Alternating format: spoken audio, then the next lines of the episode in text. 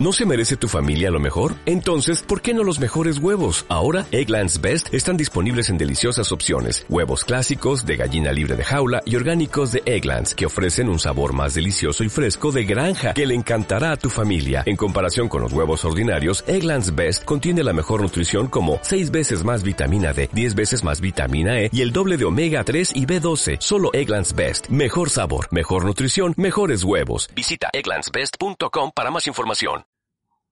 ¿Cómo están? ¿Todo bien? ¿Vos? Todo tranquilo. ¿Leo? Bien, acá estamos. ¿Todo bien? ¿Qué tal tu semana? Bien y mal al mismo tiempo. ¿Por qué? Pasó de todo. Me fui a pescar a la isla y me congelé. Me congelé y me di cuenta de que no sirvo para sobrevivir en un ambiente hostil. Quizás no es tan buena idea ir a pescar ahí. Ah, pero ¿no viste los cinco patí que saqué? Ah, esa foto que estás con tu abuelo. Sí, No sabía que fue muy bueno eso. pescabas con abuelo. Después, ¿qué más hice? Hoy fue a la facultad. Y el profesor ese que nadie quiere, no vino más a darnos clases. Y el viernes se jubiló el otro, que nadie quiere que venga. Los dos peores profesores del año se me fueron. Pero Central perdió una final. Entonces, todo bien y todo mal. Esos son tus altibajos en la semana. Sí. Wow. ¿Vos, Mase? ¿Cómo estuvo la semana? Ni me acuerdo lo que hice, pero voy a decir que hice muchas cosas y me gustaron. ¡Pum! Ah, al final vamos a hacer un pequeño follow-up. ¿Qué tal el... Él. El escape room. Contanos, ¿cómo fue tu... Eh, estuvo muy bueno. La primera vez que fui me fascinó, era una experiencia que creo que todos merecen vivir. Por más que sea cara, yo creo que vale la pena porque no- es algo diferente. De igual manera no vayan muchas personas porque yo fui con seis personas y la verdad, la segunda vez que fui fue con seis personas y la verdad no la pasé bien. Me sentí inútil porque... Se peleaban por resolver los acertijos. Y entonces ahí no me gustó mucho. Y tampoco la ambientación que, te- que tenía la segunda temática tampoco me gustó mucho. Pero la primera sí fue, me quedo con esa, la verdad, porque me encantó. ¿De qué que- era la segunda temática? La segunda era de vampiros, la primera era de un asesino. Mi semana estuvo bien. Nadie le preguntó. No, bueno, es que fue una pregunta global. Eh, no sé ni qué hice en realidad. Hubo muchos días en los que estuve muy al pedo. No dijiste para hacer algo. ¿Ah? No dijiste para hacer algo. Es que en general tengo inglés a la tarde-noche y es como que se me complica un poco. Como dije, estuve mucho tiempo al pedo. Eh, estuve viendo algunas cosas un tanto interesantes. Contanos más. Compártenos de tu sabiduría. Eh, hoy, por ejemplo, estaba leyendo. Honestamente, entré en una noticia y apenas arrancó la noticia, ¿viste? Cuando hablan de un tema, pero necesitas saber pre- temas previos para entender de lo que están hablando. Ah, es como la facultad. Algo así, ponele. Y, tipo, en el primer artículo, apenas en el primer párrafo, eh, empezó diciendo que usaban tecnología tal y tal. Yo digo, ya no entiendo de qué me están hablando. Pum, clic en el enlace, o sea, en la oración subrayada azul. O sea, eso te llamó. ¿Eh? Te llamó la atención. Sí, digo, ¿qué carajo es esto? Aparte tiene un nombre muy interesante. ¿De qué? ¿De qué Se llama, o sea, de forma abreviada es GANS. De pistola. No, no, G-A-N-S. La S en minúscula. Como ganso, pero sin vos. Ponele. Eh, y con todas las letras mayúsculas exceptuando la S. Es como un ganso. Sí, igual creo que ninguno de nosotros somos los más indicados para hablar de gramática. Y de eso. Y semántica. Bueno, entonces. Bueno, y el título hace referencia a redes an- eh, generativas antagonistas. Todavía no entiendo muy bien el significado del nombre porque es un tanto rebuscado. Yo ni entendí lo que. No, no, yo tampoco, pero tranquilo. El punto es que buscaban. eh, había un muchacho que se juntó, tenía un título de doctorado y se juntó con sus amigos que tienen títulos de doctorados, todos doctores, sobre no sé específicamente qué, en un bar a chupar. En un momento, el muchacho este, Ian Goodfellows, se llama, es el apellido, Sí. eh, como que les plantea una posible vía de escape ante un problema o una solución. O sea, estando borracho el, el No. chabón. No sé si borracho. Bueno, ebrio. borracho. Sí, aparte me da la, la sensación de que, viste que acá la gente es como súper normal ponerse re, re en pedo. Creo que en todos lados, y aún más en otros países. que no. No sé si tanto. Yo creo que el alcohol está en todo el mundo. Hasta en Europa te permiten drogarte en la plaza y no te ven mal. Eso por, porque la droga está legal. Bueno, pero no nos desviemos y Sí. Bueno, el punto es que como que se esmeró un montón en contárselo a los amigos y creo que medio como lo boludearon o algo así. Y el loco fue a la re madrugada a empezar a programar sobre esta solución que tenía. El problema en cuestión es que cuando uno piensa en inteligencia artificial, uno sabe que está hablando de, de cosas que ya conocemos. O sea, vos una inteligencia artificial no la vas a ver creando cosas. O sea que vos pensás que nosotros creamos la inteligencia artificial, pero nosotros no pensamos que la inteligencia artificial puede crear cosas. No lo, no lo creemos porque no puede. Sería muy bueno ver una inteligencia artificial creando cosas. Ese es el punto del muchacho este. Pero entonces nosotros deberíamos programarlo para que él pueda crear cosas. Claro, pero uno piensa, ¿cómo lo programas para que cree cosas? Porque una inteligencia artificial puede replicar nuestro pensamiento, nuestros criterios, nuestras catala- ca- Categoría. categorizaciones, nuestras categorizaciones, pero no puede replicar nuestra imaginación. Es como crear un programa que escriba programas. O sea que tenga imaginación y conciencia. Ponele. No sé si le puedes dar una imaginación y conciencia a una máquina. Pero si vos querés que cree algo, el otro día me lo nombraron en la facultad el término, es muy interesante. Se llama matemática por fuerza bruta. Son personas, porque todavía no están las máquinas suficientes, supongo, que se ponen a hacer todos los cálculos uno por uno, por uno, por uno, por uno, para demostrar, probar o crear algo. Una máquina lo podría hacer muy rápidamente. Podría crear cosas que nosotros nunca se nos hubieran ocurrido de esa forma. Bueno, hay algo más o menos por, por donde vos que creo que se llama Machine Learning, que no estoy muy en el tema, pero asumo que es algo de ese palo.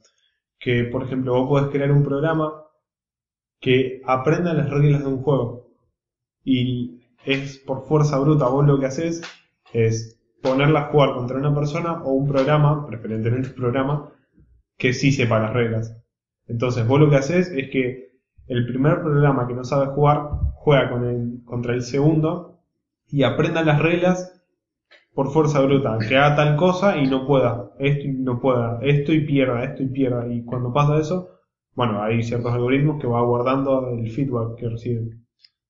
Bueno, eh, la cuestión es que el muchacho este, con 29 años, eh, lo que hizo fue crear un juego en el cual compiten dos inteligencias artificiales que piensan distinto y tienen roles distintos. ¿Cómo piensa distinto una inteligencia artificial? Están programadas de distinta manera. No es, no es como, por ejemplo, el ajedrez, en donde las dos inteligencias artificiales saben las reglas y juegan contra, en- con las mismas reglas de la misma manera. Entonces son dos de estas máquinas que no saben jugar ninguna de las dos. No, no, simplemente cumplen roles distintos. Es como, si vos te lo imaginas como un juego de ajedrez, los dos, las dos IAs tienen las mismas acciones posibles. Mover ciertas piezas, tal y tal. En cambio, si vos te lo imaginas más como un Pictionary, uno tiene, una guía tiene que dibujar y la otra tiene que interpretar ese dibujo. Es más como un Pictionary. Lo que el muchacho este dividió la primera IA en lo que es la IA generativa y otra IA que es la IA discriminadora. ¿Y cómo funciona eso? Vos la IA generativa le, la cargas con, con datos. Le agregas un conjunto de datos. Por ejemplo, vamos a hacer de cuenta que vos le cargas rostros de personas. Sí. ¿no? Tiene eh, el rostro de nosotros tres. Cada rostro tiene facciones determinadas. Bueno, lo que hace esta IA es agarra, toma una mezcla de ellas y se la muestra a la, a la otra IA que es la discriminadora. Y lo que hace la otra IA es fijarse si el rostro que le mostró la generativa está dentro del conjunto que se le asignó a la generativa. O sea, seríamos nosotros tres. Claro, exactamente. Ponele, vos sos la IA generativa, yo soy la discriminadora. Sí. A vos se te carga el conjunto de la cara de papá de Juli, de mamá de Juli y de Juli, ¿no? Si vos, dado una cierta, un cierto algoritmo, lográs mezclar la cara del papá y de la mamá de Juli para obtener la cara de Juli. Ponele que sea algo así. Sí, hasta ahora te sigo. Progenitas. Claro, progenitas. Vos en tu conjunto tenés el papá de Juli, la mamá de Juli y Juli. Mezclaste la cara de papá y la de mamá y salió Juli. Vos me mostrás esa cara y si bien no es la de Juli, no la tomaste directamente, tiene exactamente los mismos rasgos. Entonces yo como la IA discriminadora, digo, no, no, esta cara ya está en tu conjunto. No, no pasa. Entonces vos la guardás de vuelta y decís, a ver, ¿qué, qué es lo que me dijo la discriminadora? ¿Qué es lo que tengo que cambiar? Lo cambiás y me mostrás otra. Cuando me mostrás otra y esa cara no coincide con ninguna de las que está en tu, en tu conjunto, digo, pasa. Entonces la dejo, la, la guardo aparte. Entonces es un juego de sumas y de, entre ceros y unos. Ahora la cara nueva, la que no estaba en mi conjunto, vos la registraría como si estuviera en mi conjunto, porque la generé recién. Dependiendo cuáles son los fines.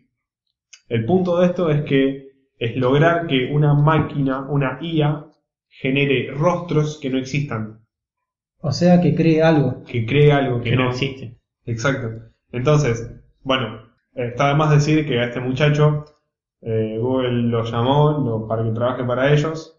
Eh, creo que forma parte de la lista de los 35, 35 personas más innovadores menores de 35 años.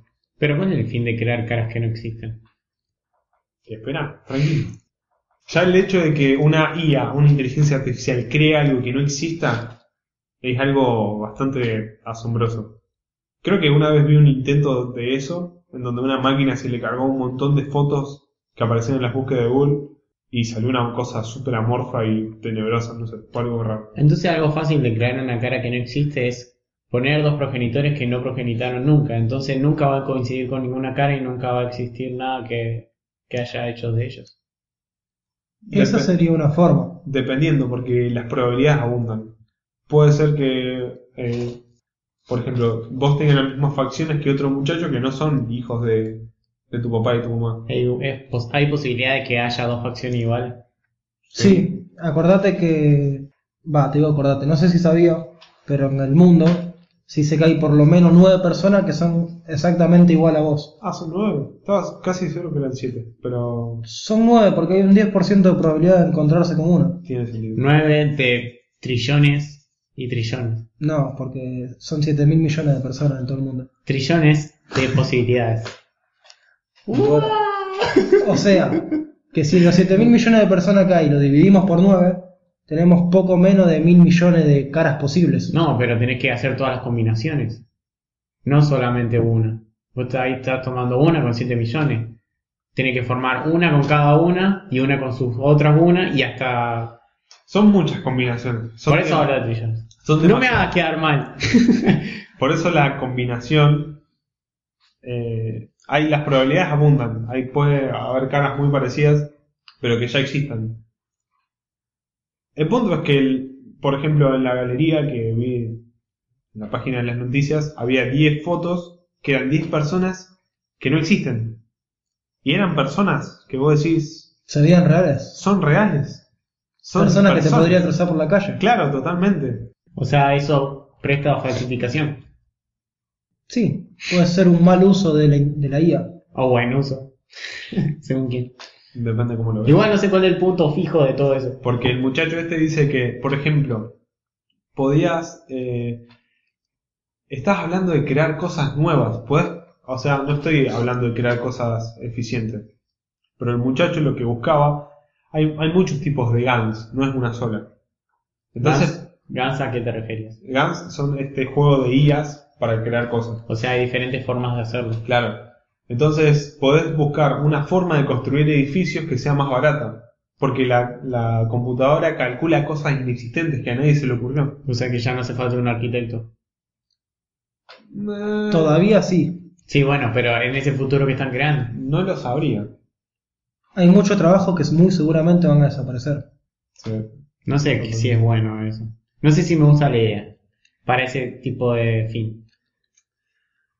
En realidad sí. Lo difícil está en adaptarse. Nosotros no sé si nos va a tocar, pero poner a nuestro hijo o nieto, las generaciones que siguen, va a haber trabajos que no existan y trabajos nuevos también. Porque ¿quién va a controlar que esa IA no te diga, bueno, si hace un edificio de cabeza, capaz que lo construimos rápido? Tiene que haber alguien a cargo de eso. Para Que en mí- este momento ese trabajo no existe. Para mí es como una división. Hay, o no sé si es bien un ejemplo de división. Hay dos trabajos que, se, que hacen uno. Está haciendo arquitectura y algo que sea programación lo está convirtiendo en una sola. Entonces son menos las personas que necesitan para ese trabajo. Porque en el otro ponele que necesiten dos en arquitecto y dos en computación. Pero acá es dos en uno. Entonces son menos las personas que se necesitan. Bueno, pero las personas que no son arquitectos en ese punto se dedican a mantener los sistemas de la IA.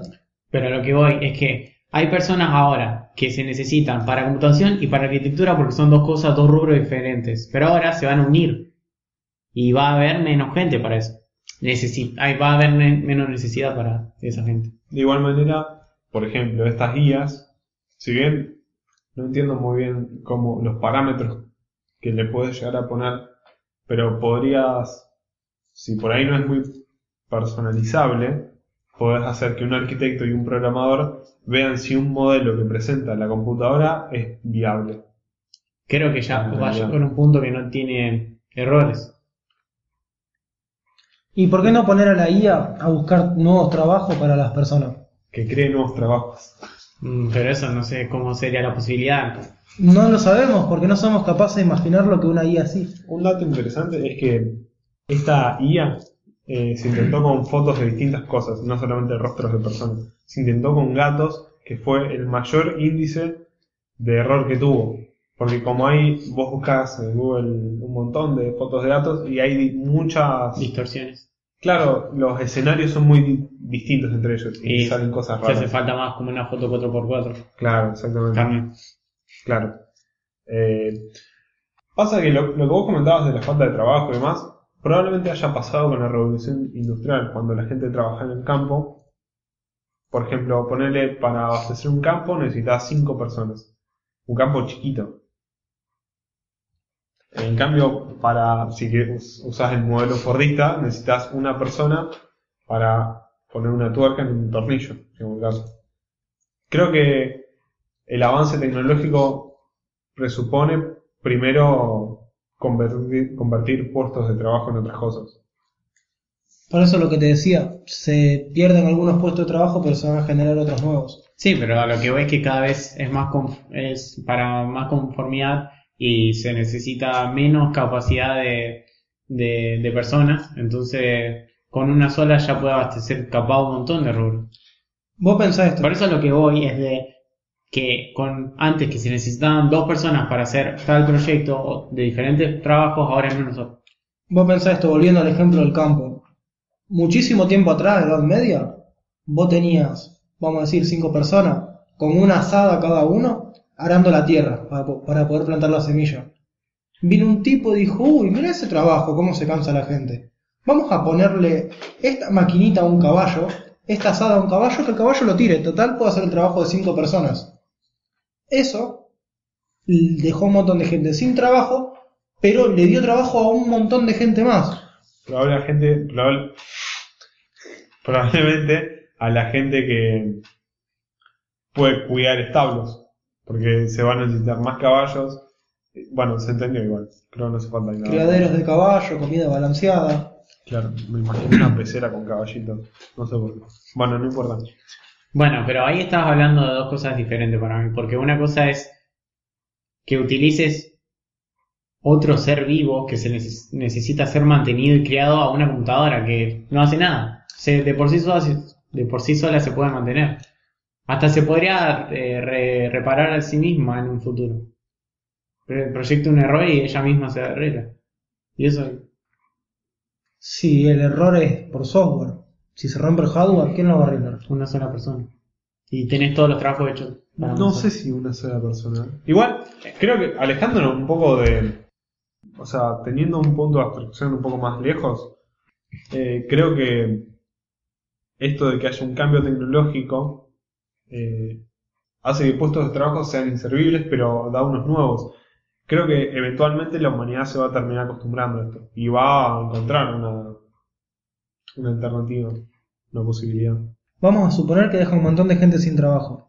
Esa gente sin trabajo tiene tiempo. ¿Qué hace en ese tiempo? Lo invierte en buscar trabajo, en conseguir ideas. ¿Quién te dice que una de esas personas que perdió el trabajo no termina poniendo una industria en Marte y te llena de trabajadores todo? Te estás yendo a la mierda. No, no, porque es posta. La industria se explota en un momento. Sí, Nunca se Marte estanca. ¿Es el siguiente planeta? No se sabe todavía. Hay posibilidad. ¿La pero- luna te gusta más? No, pero lo que voy es que capaz en el ciclo, en, en el periodo entre que pase de ahora a esa evolución de- electrónica, a que pase y se ejecute esta distorsión de trabajos, no sé cómo decirlo, eh, con respecto a la Luna, vivir, a terraformar la Luna o, o Marte, para mí hay mucha diferencia, porque esto puede pasar en 50 años y lo de terraformar en Marte en 1000.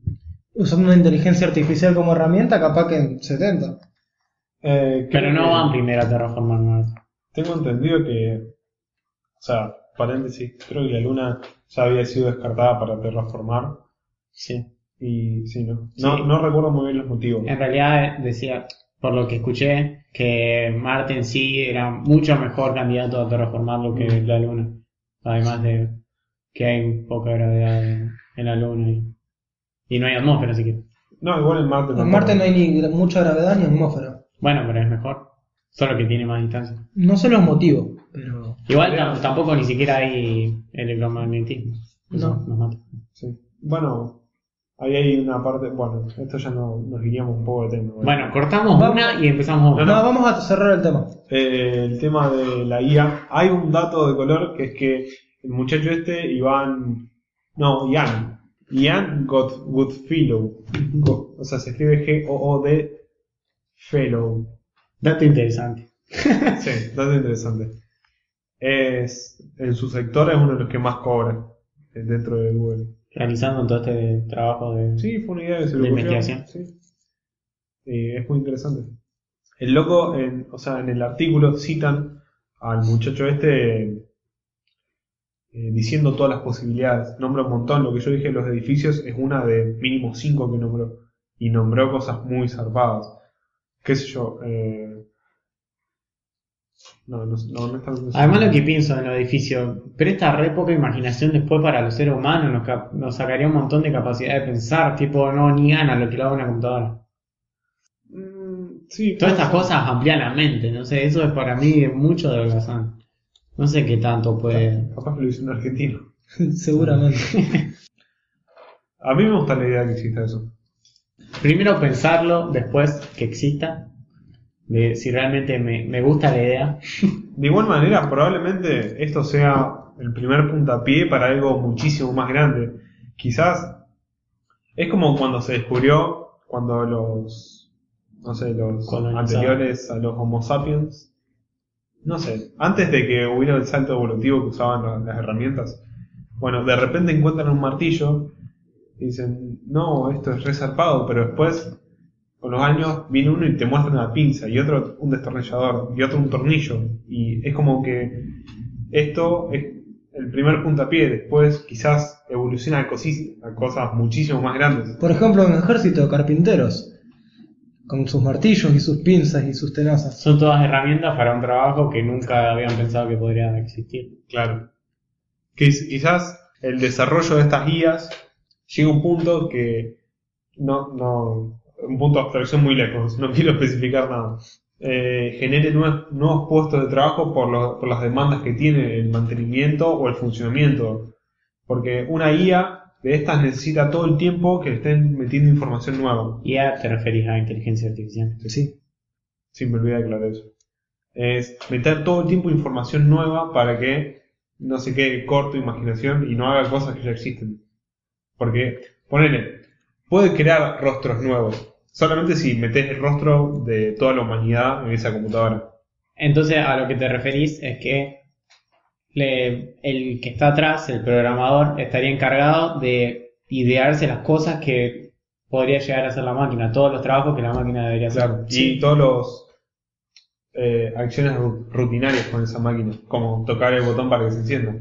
¿Te imaginas que al final todos terminemos siendo programadores y ningún otro rubro? Espero que el trabajo no sea tocar un botón, porque si no el pajarito de los Simpsons ya nos sacó los laburos a Sí, todos. Sí. Bueno, hay, Vamos a ser todos gordos como, como me. hay una, una especie de grupo social que se llama transevolutivo, creo que es. Y se trata de que esta, este grupo social cree que el próximo paso evolutivo es eh, mediante la tecnología. ¿Vos le decís que la tecnología sea el próximo paso evolutivo o transformarse en cyborg? En cyborg, exactamente.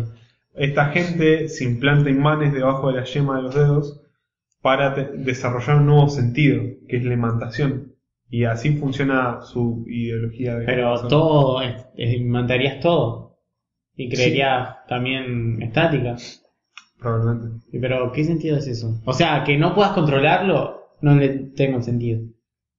Técnicamente creás estática tocando cualquier cosa. Pero ese es a mayor magnitud. Dependiendo de qué tan fuertes sean los imanes, creo. Y pero entonces, ¿por qué tendrías imanes de poca potencia? Yo tengo entendido que el argumento, o sea, esto fue un ejemplo medio tonto. ¿Y por qué lo ponen entonces? No te enojes, más, no te enojes. Está fastidioso, güey. No te enojes con los demás. Es que tienen miedo que le roben el puesto de trabajo. Una computadora va a hablar por mí. Lucy. ¿Le avisaste de que la semana que viene va a venir una I a hablar de él? Lucy. ah, Lucy es la película. No. Está- ¿no? Lucy es la robot ¿Qué robot? que habla por sí sola y te contesta. No sé quién la creó ahora, no me acuerdo el nombre, pero es, sale en todas las redes sociales que contesta las preguntas que decía que iban a gobernar los planetas, que hasta la viste en diferentes formas, es cuerpo completo. A ver, contanos más. ¿Qué sabes sobre ello? No, no sé mucho de ella, sé que la crearon, no sé con qué fin, pero en sí te puede gesticular, eh, supuestamente comportarse con diferentes emociones, eh, y te contesta las preguntas, fue entrevistada y te contestaba las preguntas que vos le hacías. Creo que recuerdo haber visto una entrevista a un robot, pero no estoy seguro que sea ella. Eh, estaba hasta acá con piel, entre paréntesis, entre comillas, eh, y después se veía, digamos, el cerebro como circuitos. Puede ser que lo Y haya estaba visto. vestida de empresaria o a veces más informal. ¿Y qué, qué es lo que decía? ¿Algo Y interesante? algo re controversial era que decía que los robots estaban iban a ser capaces de dominar el, a- el mundo, el planeta en un futuro. No sé si fue programado a, pro- a propósito para que conteste esa pregunta de, de tal manera que posiblemente sea, pero creo que es al azar las preguntas.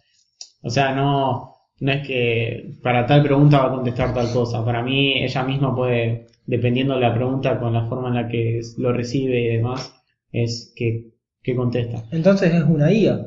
Sí, sí, obvio, obvio. Pero... Sí, no, no es un ser humano. Pero... A lo que iba... Es que también decían que ella se quedaba eh, colgada y hay veces que te contestaba mal y no, no contestaba lo que realmente estabas preguntando, te contestaba así todo bien, ponele, de una pregunta de ¿qué día es hoy?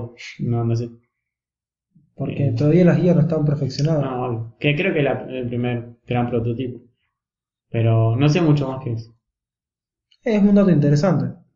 No, no lo sabía. Sí, no sé igual a qué, con qué íbamos antes. No, no, estábamos simplemente hablando de todo lo que es la IA y cómo va a avanzar el futuro. ¿Y cómo nos van a robar nuestros puestos de trabajo? Sí. Probablemente encontremos algún puesto de cartonero. Siempre hace falta cartón. Chatarrero, yo diría. Sí, buen punto. Igual hay un juego también en el que los robots son los, los nuestros esclavos prácticamente y cómo es que en un futuro ellos mismos se se eh, revolucionan re- hacia nosotros. no, no sé cómo se llama, Detroit. No tengo ni idea. Eh, y es bastante bueno, a mí me re gusta. Y es, es muy realista, cómo es que realmente podría pasar. Que hay policías robots, hay eh, ama de llaves robot y demás, mucamas, no sé cómo decirlo. Em, y en, un momento eh, se ellos mismos se dan cuenta que están siendo como Esclavizados. Sí. y empiezan a pensar como humanos y entonces hasta se hacen todo un clan entre ellos para ver cómo combatir a lo humano porque son minoría y en sí el juego te va a elegir si optar por eh, matanza o por tratar de establecer una comunicación amable con ellos para que vos sos el robot para ver si podías eh, llegar a una solución y cortar con esclavitud. Suena un buen juego. Es algo así como Yo Robot, Robot. Sí, sí. Sí, sí, muy parecido. O alguno. Es más cyberpunk. Ah. Cyberpunk es eh, futuro, pero muy a lo suburbios, por así decirlo. El futuro, pero al máximo, porque es todo muy a, a lo LED, no sé cómo decirlo. No entendí nada. Sí, creo que habló en chino. Bueno, Cyberpunk es Sí. la versión del mundo futurista, pero en parte de suburbios, por- porque hacer cuenta que todos somos pobres, pero todo está la tecnología alta. Sí. ¿Cuál es el objetivo de eso? ¿Qué es lo que tiene? Es una, una, un género, sí, una categoría de tanto cine como un juego. demás. Hace poco vi una película que es muy conocida, o era un juego, no recuerdo muy bien qué era. Era entretenimiento, punto. Y era eh, Cyberpunk. Y era. O sea, es algo que todo el mundo conoce. Aún no salió ¿Qué? ese juego que vos decís. No, ¿cuál diciendo? Cyberpunk. No, no, no, no. Ah, porque hay uno que se llama así, Cyberpunk, no sé si 007. un- Sí, pero ese es muy a largo plazo. Creo que va a salir en el 2020 o 2021. Pero ¿No hablas de ese? No, Ah, no, no. Cyberpunk como categoría. Y. No sé si alguno de ustedes leyó el libro de I, Robot de Isaac Asimov. no. No, me gustaría no. leerlo. Es muy interesante. ¿Vos viste la película que trabaja Will Smith? Mm, La de Yo Robot. Sí, I, Robot. Ah, ¿por qué lo decís Sí. en inglés, man? ¿Quién lo conoce en inglés? Porque yo la vi en inglés y me gusta decirlo en inglés. ¿Y no sería no. I'm Robot? No. El punto es que el, el libro es re distinto a la película. Si conoces la película, no te va a sonar para nada el libro. El libro es bastante largo y empieza contando el primer robot que se creó. ¿Y cuándo fue eso? ¿Cómo fue eso? Lo leí hace mucho, ni siquiera leí hasta la mitad del libro, no te voy a mentir. Pero empezaba contando que, bueno, se forma el primer robot, eh, un, el millonario que lo mandó a crear lo trae a su casa para convivir con su familia, la hija más chiquita juega con el robot, creo que pasan algunos accidentes entre la niñita y el robot, y bueno, como que lo van mejorando y toda la bola. Y nada, es muy interesante para leerlo. Capaz que lo lea para el próximo podcast. Sí, eh. No, creo que no es tan largo. Aparte, al toque apenas arranca el libro te explican las tres leyes fundamentales de la robótica. De eso quería hablar yo. ¿Te acordás bien cuáles eran? Porque ese es mi problema. Más, ¿No te las acordás? Si querés Me acuerdo la primera, ¿Cuál es? que era nunca vas a dañar a los humanos. Yo tenía entendido que esa era la tercera. Pasa que yo tengo un problema con el orden. Creo que me las acuerdo, pero no en orden. Viste como dicen, el orden de los factores no altera el producto. Exactamente. El, bueno, la, la pseudo primera es no lastimarás, obedecerás a, una a un humano. La segunda es no lastimarás a un humano. Y la, la tercera es cumplirás la primera a menos que incumpla la segunda. Ahí está, sí tenés Ah, razón. Algo así, Así era por ahí. ¿Vos qué opinás sobre estas leyes, Massa? No es como lo que estás describiendo vos de un futuro cyberpunk. O sea, no es lo mismo Cyberpunk para mí que... En realidad sí, creo que en el Cyberpunk abarca... eh, tan, tan- es tan futurista que abarca a robots que pueden em- emplearse para diferentes tareas. Lo que vos nos venías contando de los robots esclavizados, muy posiblemente es por esas tres leyes. Sí, igual, ¿por qué sería tan real esas tres leyes? Porque no se me ocurre algún tipo de ley mejor para un robot. No, igual el hombre este, Isaac Asimov, no sé si las fundamentó a las tres leyes de la robótica, pero el loco era un visionario muy bueno. Eh, en un, tengo que conseguir la entrevista, no la tengo. Pero en el 70 y algo, 80 y algo, vino acá a Argentina y lo entrevistaron. Y le preguntaron qué, es lo que él preveía que iba a pasar con el futuro. Y la pegó con casi todas las previsiones que tenía, excepto algunas como autos voladores. Pero en general la pegó muy, muy bien. Isaac Asimov es uno de los mejores escritores de ciencia ficción del siglo XX. Eh, ha escrito libros, pero de todos los tipos, todo sobre ciencia ficción. Sí, es muy interesante mucho. Eh, escribe una literatura muy linda encima. Bueno, tengo las primeras dos, no sé por qué no me muestra la tercera. Ah, tengo. Bueno, las tres leyes de la robótica son: la primera, un robot no puede hacer daño a un ser humano o, por inacción, permitir que un, humano, un ser humano sufra daño.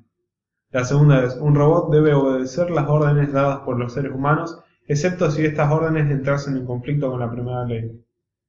La tercera ley es un robot debe proteger su propia existencia en la medida en que esta protección no entre en conflicto con la primera o la segunda ley. No, no habíamos. Nosotros dividimos una ley en dos. Sí.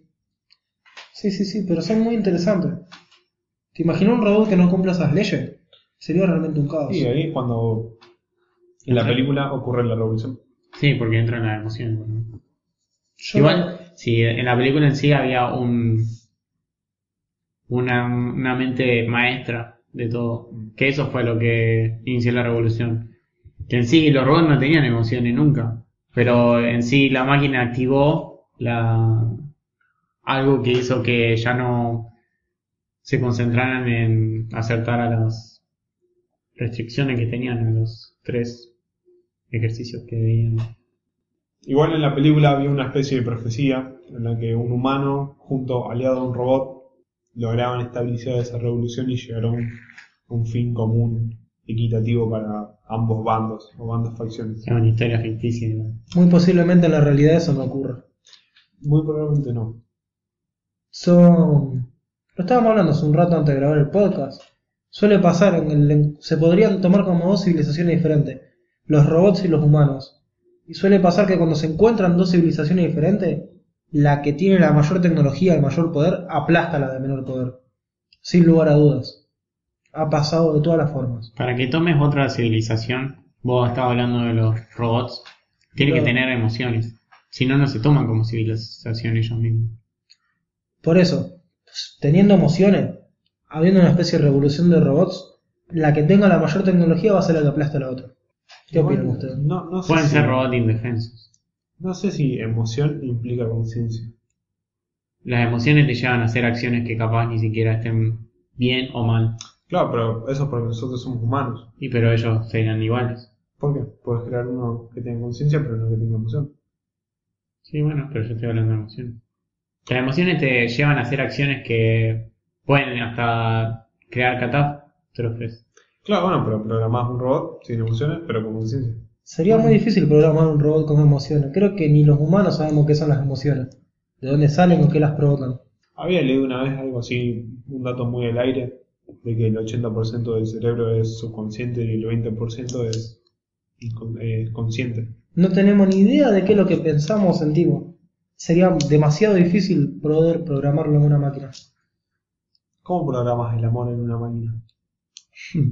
Si esta persona, esta, esta persona es bonita, sí o no, un, un if y después if anidados. Claro, en 50 ahí. Eh, claro, pero después caes en la pregunta de qué es bonito. Y ahí arranca el, ¿Cómo- cómo el problema respondes? filosófico. ¿Cómo respondes a esa pregunta? Sí, no, no es posible. No, no, pero vamos. Bueno, que lo debería, pero ahí lo debería poner el. Bueno, ¿y vos qué pondrías? Y que supere un número del 1 al 100. Un coeficiente dado por... Por una especie de ecuación de belleza. De rostro, de. ¿Cómo se diría? de facciones. Sí, pero de una. que lea sus facciones y están de acuerdo al promedio de lo que es bonito o no. Igual Claro. eso es muy discriminatorio. Lo que podría hacer es una especie de encuesta. Entonces se pongan tres de, perdón, 10 personas y varios mi- miles de individuos las califiquen en qué tan bonita es. Entonces, que el, eh, crear algoritmos en donde la máquina tome todos esas, esos criterios y se los, los use para determinar dependiendo de la media. Para mí va a ser súper discriminatorio y quedarían un montón de afuera. Probablemente. Mm, Como dicen, ojos que no ven, corazón que no sienten. Incluso podrías hacer una especie de promedio dentro de las computadoras en donde cuando empiecen a quedar menos de, por ejemplo, el 20% de todas las personas que vos les mostraste queden libres, o sea, sin pareja, que bajen sus estándares. Pero eso no, las personas sabrían que están haciendo, están haciendo eso con ellas, entonces se van a sentir mal porque es como, estoy en un rango bajo y en sí la autoestima de la persona se vaya a la No mierda. tienen por qué saberlo. No es algo obvio. O sea, sabiendo que el, el robot, el robot existe y está haciendo tales pruebas y vos estás quedando sin pareja mientras los otros lo están consiguiendo. Yo no sé si... Para mí, o sea, tal noticia se hace viral y se nota. De Si igual se pone- a mí no me molestaría que me bajen de rango, tipo, ¿sabes qué? Sos más feo. A vos Sí, obvio, pero... sos uno de muchos que a mí, por ejemplo, creo que me haría sentir mal. Me haría sentir feo. Pero vas a tener una pareja robot, Y- de igual manera. Sí, pero... Es más, probablemente todas las parejas robots sean iguales. ¿Y entonces con qué sentido eh, harías el- la clasificación de personas? Van juntos. Igual no sé, no entiendo cómo Sí, llegamos yo no sé acá cómo y no llegamos sé este cuál es tema. el fin. Hace cinco minutos que no digo nada porque estoy perdido y no sé de qué estamos hablando. ya. No sé por qué estamos hablando de Hablando de amor, vi una serie, estoy viendo una serie que se llama Osmosis. No sé si ya creo que te conté un poco. Sí, pero contanos más porque acá no nos dijiste nada. Eh, que en sí trata de que unos hermanos franceses crearon un prototipo eh, que es un, implante que cuando te lo implantas eh, a las semanas puedes llegar a ver a tu propia alma gemela. Y viendo tu alma gemela al ser tu alma gemela tipo tenés la probabilidad de acertar con ella un no sé 100% ¿no? porque por más que haya, hagas cada vez más cosas la otra alma gemela va a intentar arreglar las cosas porque nacieron unos para la otra. Y no vi mucho acerca de la serie, voy recién por el cuarto capítulo, pero ¿te imaginas que ya en un futuro ni siquiera nos pongamos nerviosos por tratar de encontrar a nuestra pareja y ya de por sí una máquina nos dice cuál es, vamos y directamente nos enamoramos, entre comillas? No lo veo muy raro. Digo que no sé si faltaría mucho. No, sí, mucho sí. Porque Porque lo vi bastante playero, porque en sí vos podías ver a tu alma gemela. vos estás verla. hablando desde el punto de la serie. Yo te digo una aplicación que sea como Tinder, conectada a una supería que reconoce todo, que todo el mundo la tenga descargada y te dice, bueno, tenés un 99,87% de compatibilidad con esta persona que está a 7 cuadras de tu casa. Lo que pasa es que vos cuando respondés preguntas, no siempre respondes igual. Y no siempre va a tener la misma respuesta. Y depende de la ocasión. Yo puedo decirte ahora una cosa y mañana otra. Entonces, la compatibilidad con otra persona va a cambiar. Tiene que ser con tu subconsciente. Y no puede ser una aplicación. Porque vos ahí estarías contestando con tu, con, con tus cerebros, pero no sé cómo. Eh, como contestar, como con ese margen error que te estoy diciendo que ahora contestarías una cosa y otra. otra. Pero se podría hacer un promedio, te pregunto todos los días lo mismo, hasta y en un momento me tenés que contestar Puede fallar, tiene que venir justo muy adentro, porque viene mucho con, justo en esa semana te estás haciendo todas estas preguntas y vas a contestar un promedio, que ese promedio en realidad no es el real, y capaz siempre estés contestando lo irreal y no lo que realmente quieras, ¿Y por qué no contestar lo que realmente querés? porque Ahí el problema ya es tuyo y no es de la IA. por eso mismo, somos nosotros los que no podemos generar esas respuestas, porque nosotros no sabemos qué contestar, tiene que ser muy adentro, por eso el implante existe. Porque en sí él te responde por vos, porque responde a través del inconsciente. Bueno, pero volvamos a lo que te dije. Vos estás hablando desde la serie. Yo te estoy hablando en la vida real. Pero creo que estaba bien hecho. Bueno, pero las que te pongan un implante en el brazo para encontrar una pareja ideal donde vos la puedas ver, que la otra persona no te ve. No es muy diferente a de seguir en Instagram a la mina que te gusta y stalkearla todos los días, porque vos la ves y ella no. Sí, Pero eh, vos lo estás viendo de una forma muy real, muy vívida. se puede hacer desde otro lado. Bueno, pero vos me habías dicho que a partir de una aplicación, nosotros, a partir de responder preguntas, podíamos saber cuál era nuestra compatibilidad al 100%, que cuál, esa al 100% debería ser nuestra alma gemela. Que yo te digo que eso es erróneo porque nosotros mismos no podemos contestar eso. Por eso sirve el implante, para que eh, active la parte del subconsciente. Y como habías dicho, que ver a, sin- cerrando los ojos y sin ver a la otra persona, poder ver a tu alma gemela. Vos cuando lo decís con Instagram no sabes si es tu alma gemela. Te gusta, te puede gustar un montón de personas, pero no justo tu alma gemela. ¿Y cómo sabes en la serie que es tu alma gemela y que no te, es tu alma gemela porque te están diciendo que es tu alma gemela? Porque en Mirá que es muy fácil manipular a las personas. por eso era una fase beta y vos estabas al tanto de los términos. Pero en sí funcionaba. Porque él los ponían a prueba y justamente funcionaba. Hay algo interesante que escuché hace relativamente poco. Eh, voy a sacar algunos datos al aire de otro podcast.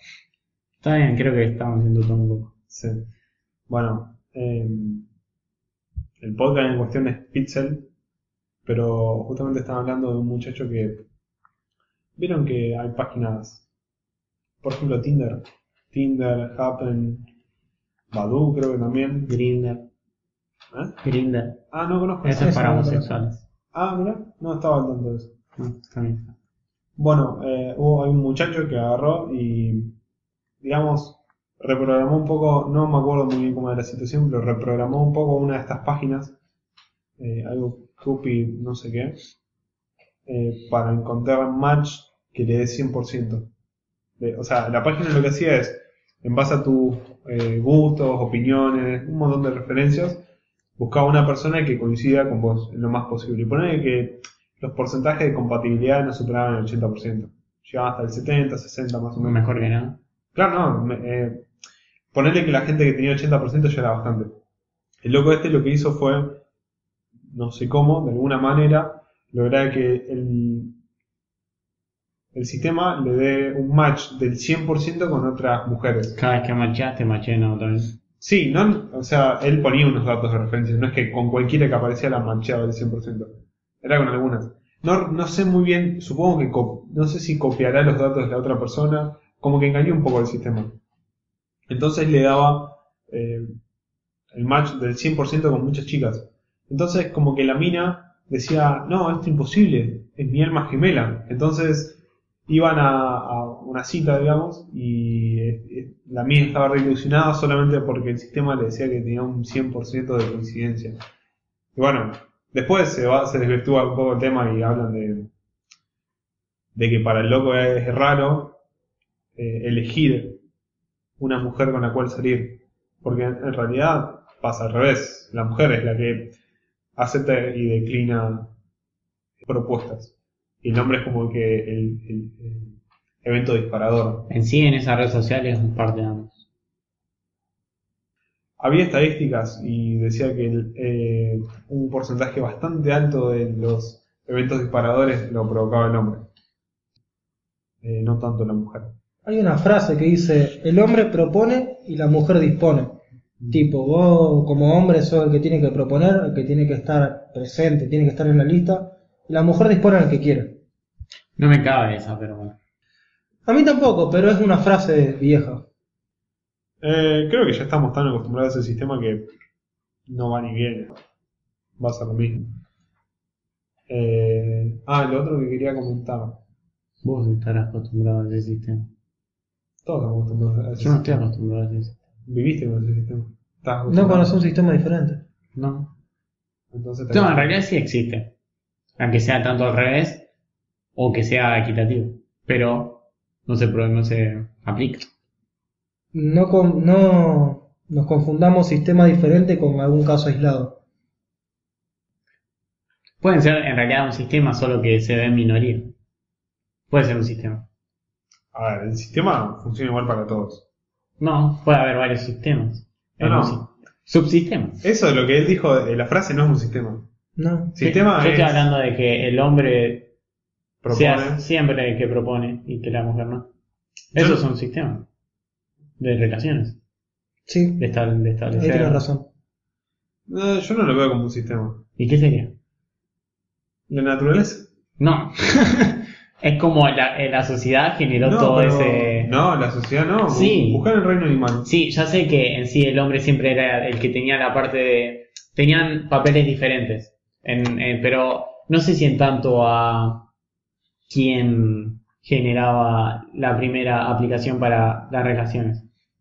En el reino Yo- animal es el hombre. Es tanto biológica como socialmente, porque biológicamente el hombre es capaz de tener, vamos a decirlo a lo bruto, es capaz de tener muchos hijos al mismo tiempo con muchas mujeres. En cambio, una mujer puede tener un solo hijo cada nueve meses.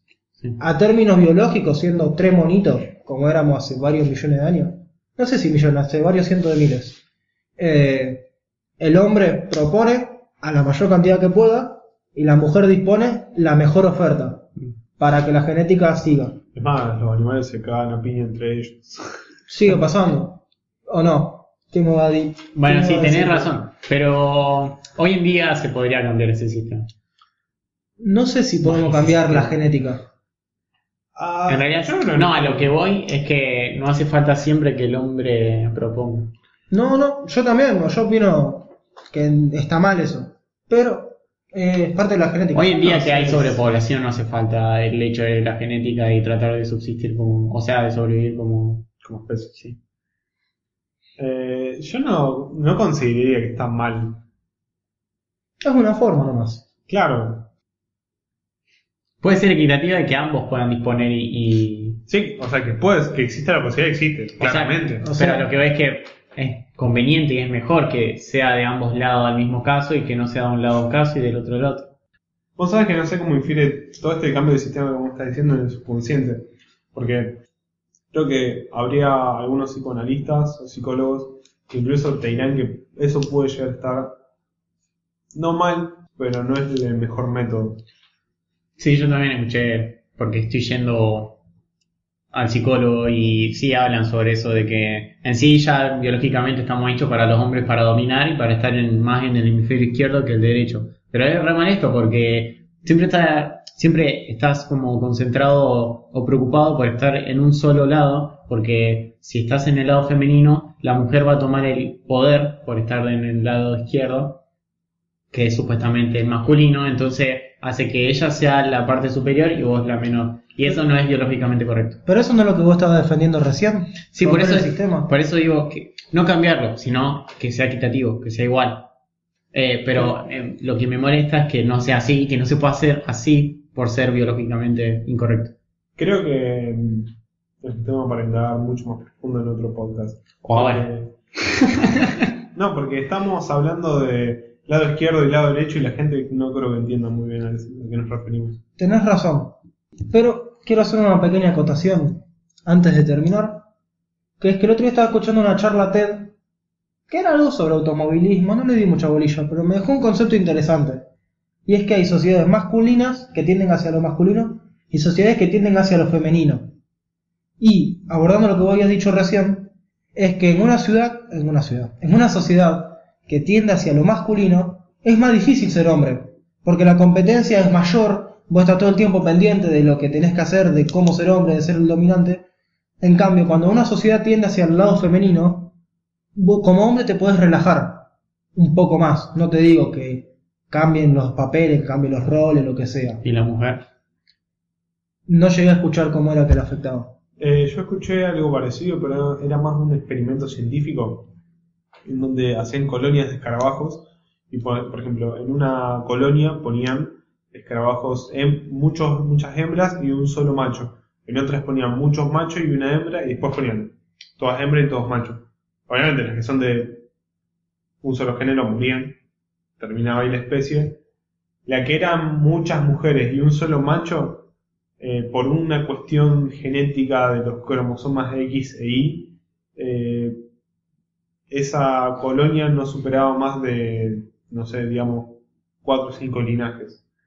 En cambio, la que más soportaba era la que había mucha, muchos hombres y una sola mujer, que peleaban entre la mujer elegía, eh, por ejemplo, el que más fuerza, entre comillas, tiene, o el que más apto a nivel evolutivo está eh, para procrear. Es la selección natural, mi querido Darwin.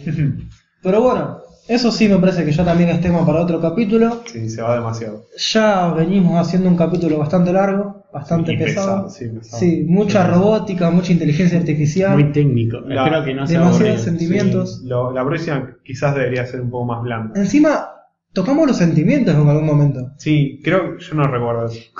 Sí, por ejemplo, la parte masculina, femenina. Ah, pero lo llevamos a la parte lógica, no cuenta. Siempre Son lógico, nunca ilógico. Son sentimientos al fin y al cabo. Bueno, me parece que deberíamos ir terminando. Sí, ya es como la quinta vez que decimos. Nos vemos. Chao. Cierra la puerta.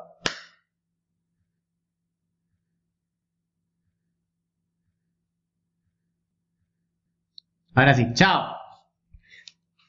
Como nuevo cliente de Western Union, puedes disfrutar de una tarifa de envío de 0 dólares en tu primera transferencia internacional de dinero en línea. Envía dinero a los tuyos en casa de manera rápida, fácil y conveniente. Visita westernunion.com o descarga nuestra app hoy mismo y tu primera tarifa de envío corre por nuestra cuenta. Aplican ganancias por cambio de moneda. No disponible para tarjetas de crédito y envíos a Cuba. Servicios proporcionados por Western Union Financial Services Inc. NMLS 906983 o Western Union International Services LLS NMLS 906985.